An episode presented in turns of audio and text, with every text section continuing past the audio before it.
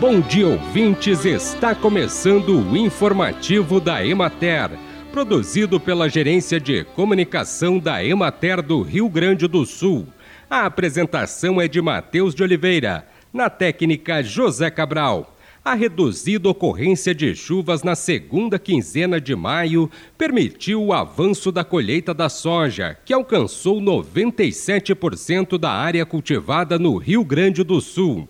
No entanto, a presença prolongada de orvalho e neblina em alguns dias resultou em baixo rendimento operacional devido às poucas horas de condições adequadas para o trabalho das colheitadeiras, além de resultar em grãos com alto teor de umidade em razão do atraso na colheita causado pelas chuvas excessivas no início do mês, houve perdas por debulha natural e altos índices de descontos devido a grãos danificados, especialmente nas cultivares que já estavam prontas para a colheita naquele período.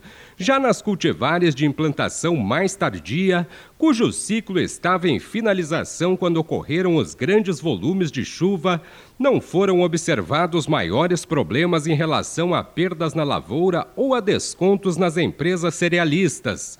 Nas lavouras onde a colheita já terminou, os produtores estão planejando estratégias de manejo e correção do solo, como coleta de amostras, encaminhamento para análise laboratorial e aplicação de corretivos de acidez nas áreas onde é necessário.